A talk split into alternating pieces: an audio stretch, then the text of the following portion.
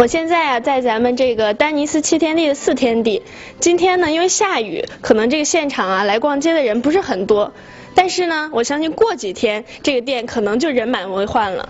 为什么呢？因为再过几天啊，就是这个咱们每年买买买买到想剁手的双十一。因为每年双十一都是一场电商的狂欢。那么今天呢，我打算来实体店里看看他们都做了哪些准备呢？在商场里，记者发现，虽然距离十一号还有几天的时间，很多商家已经迫不及待地推出了相应的促销活动。这个原价是两千四百九十八了，现在咱不是做了一口价？嗯，现在多少？现在是五百九十九，超划算了一款。每个店铺都使出杀手锏，用超低的折扣吸引消费者。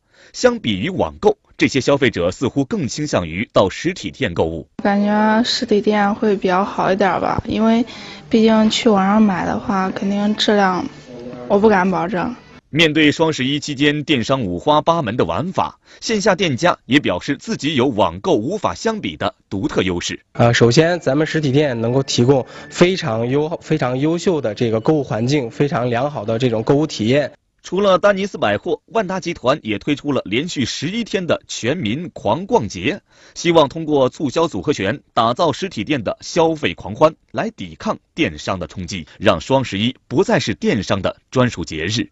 在双十一期间嘛，我们实体店目前的价格作为主要是还是以这种折上折或者说是一口价的单品比较多，我们的价格部分款式都是要比线上优惠力度很大的。